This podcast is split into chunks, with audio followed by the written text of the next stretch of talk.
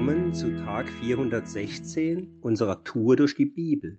Ich bin Arno und lese euch heute aus Richter 21 die Verse 10 bis 14 und 21 bis 25 vor. Da sandte die Gemeinde 12.000 von den tapfersten Männern dorthin und gebot ihnen und sprach, geht hin und schlagt mit der Schärfe des Schwertes die Bürger von Jabes in Gilead, samt den Frauen und den Kindern das aber ist der Befehl, den ihr ausführen sollt. Alles, was männlich ist und alle Frauen, die einen Mann im Beischlaf erkannt hatten, sollt ihr töten. Und sie fanden unter den Bürgern von Jabes in Gilead 400 Mädchen, die Jungfrauen waren, die keinen Mann im Beischlaf erkannt hatten. Die brachten sie ins Lager bei Silo, das in Kanaan liegt. Da sandte die ganze Gemeinde hin und ließ mit den Söhnen Benjamins, die auf dem Felsen Rimon waren, reden und, und ihnen Frieden anbieten. So kehrte Benjamin zu jener Zeit wieder zurück, und man gab ihnen die Frauen, die man von den Frauen aus Jabes in Gilead am Leben gelassen hatte. Doch reichten diese nicht für sie aus. Wenn ihr dann seht, dass die Töchter von Silo mit Reigen zum Tanz herausgehen, so kommt aus den Weinbergen hervor und nehmt euch ein jeder eine Frau von den Töchtern Silos und geht in das Land Benjamin. Und es soll geschehen, wenn ihre Väter oder ihre Brüder kommen, um mit uns zu rechten. So wollen wir zu ihnen sagen, schenkt sie uns. Denn keiner von uns hat eine Frau gewonnen im Krieg.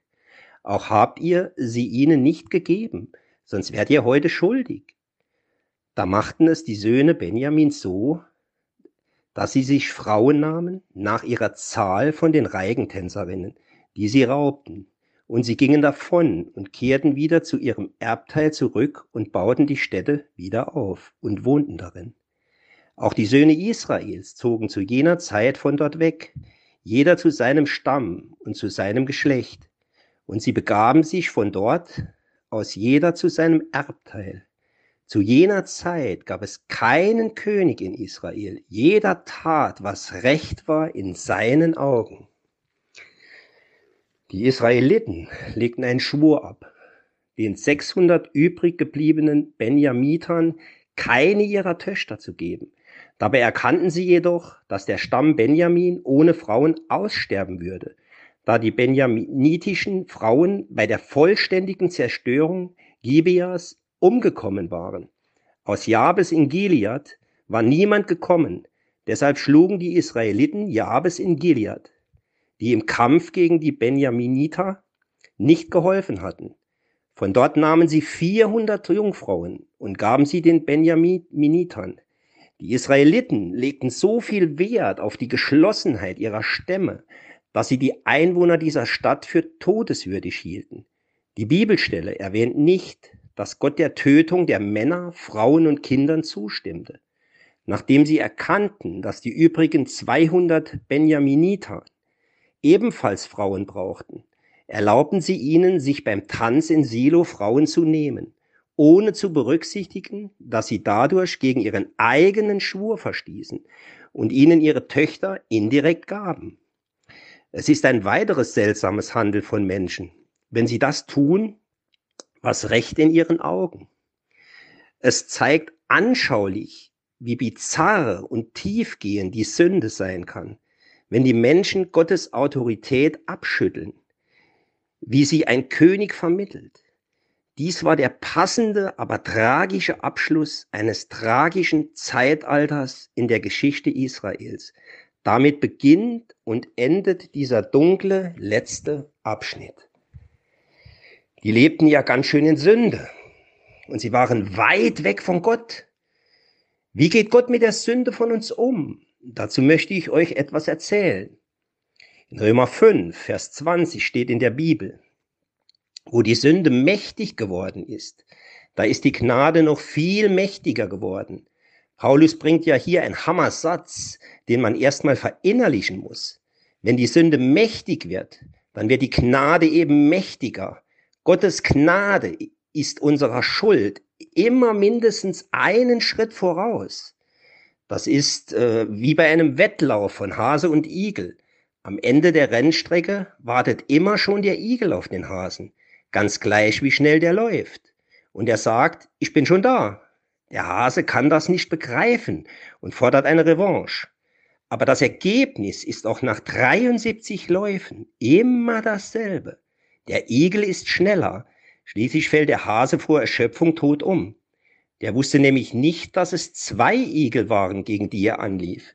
Die postierten sich jeweils am Ende der Rennstrecke und mussten nur auf ihn warten. Die Sünde läuft sich tot an der Gnade Gottes. Wo Gottes Gnade wirkt, hat keine Schuld der Welt eine Chance zu überleben. Und dabei verschärft das Gesetz Gottes die Sünde ja noch. Denn die Gebote zeigen uns, wie weit von den Ansprüchen Gottes wir entfernt sind. Da muss man sich nur mal die Bergpredigt durchlesen. Nochmal. Die Schuld deines Lebens hat gegen die Gnade Gottes keine Chance. Der Teufel sucht ja immer Munition, womit er uns verklagen kann. Und er findet die auch. Da liefern wir ihm nämlich genug. Aber die Gnade ist längst vor ihm da.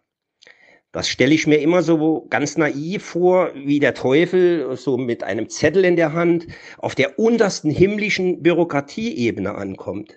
Und auf diesem Zettel steht mal wieder eine Schuld von mir drauf. Und damit wedelt er herum und will ganz nach oben durchgelassen werden und mich verklagen. Aber der unterste Engel im Vorzimmer des untersten himmlischen Gerichts weist die Klage ab mit den Worten, damit belästigen wir den Herrn nicht. Das hat Jesus längst erledigt. Und dann kann der Teufel vor Wut den, Zettel selber fressen.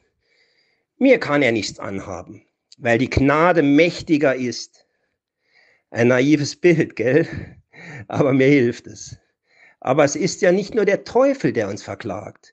Manchmal sind wir es ja auch selbst. Da gibt es all diese Dinge, die wir uns selber nicht vergeben können. Da verklagen wir uns selbst. Und dann kommen wir uns selber vor wie der Hase in dem Märchen. Egal wohin wir laufen, wie sehr wir uns bemühen, die Schuld ist immer da. Lass dir sagen, Gott hat sie längst vergeben und er hat sie sogar längst vergessen.